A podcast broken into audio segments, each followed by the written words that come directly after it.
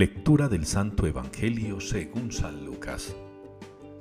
Cuando llegó el tiempo de la purificación, según la ley de Moisés, los padres de Jesús lo llevaron a Jerusalén para presentarlo al Señor de acuerdo con lo escrito en la ley del Señor.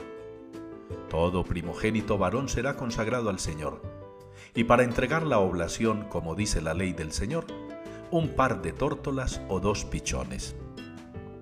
Vivía entonces en Jerusalén un hombre llamado Simeón, hombre justo y piadoso que aguardaba el consuelo de Israel, y el Espíritu Santo moraba en él.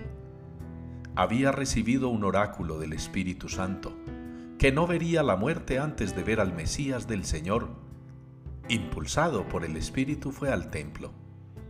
Cuando entraban con el niño Jesús sus padres para cumplir con él lo previsto por la ley, Simeón lo tomó en brazos y bendijo a Dios diciendo, Ahora Señor, según tu promesa, puedes dejar a tu siervo irse en paz, porque mis ojos han visto a tu Salvador, a quien has presentado ante todos los pueblos, luz para alumbrar a las naciones y gloria de tu pueblo Israel.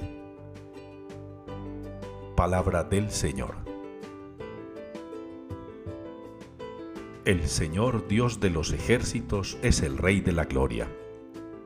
Con esta respuesta nos unimos hoy en la liturgia al Salmo 23. El Señor Dios de los ejércitos es el Rey de la Gloria.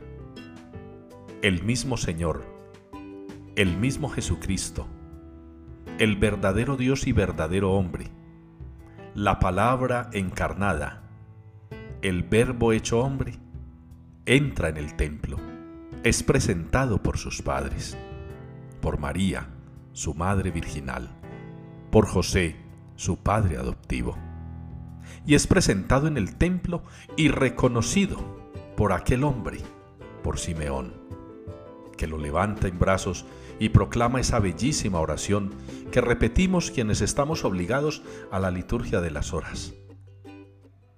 Qué bueno que cada uno de nosotros sintiera la presencia del Señor cuando entra también en el templo.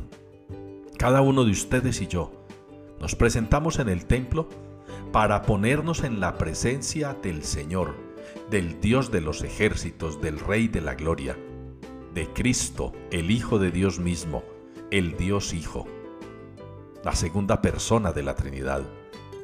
Podemos hacer hoy una reflexión grandísima, profunda y larga también acerca de la Trinidad de nuestro Dios.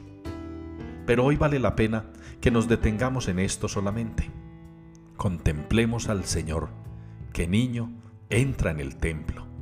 Su gloria, su magnificencia, su poder, se dejan conocer de nosotros, débiles, frágiles, todavía inconclusos en nuestro camino de perfección así como la Virgen ha presentado a su Hijo en el templo acompañada de ese Padre adoptivo que Dios le proveyó, ustedes y yo también nos presentemos en el templo y presentemos a Dios Padre nuestras vidas, nuestras existencias, con todo lo que ellas traen, porque la misericordia del Señor está con nosotros y por eso nos ha regalado a su Hijo Jesucristo.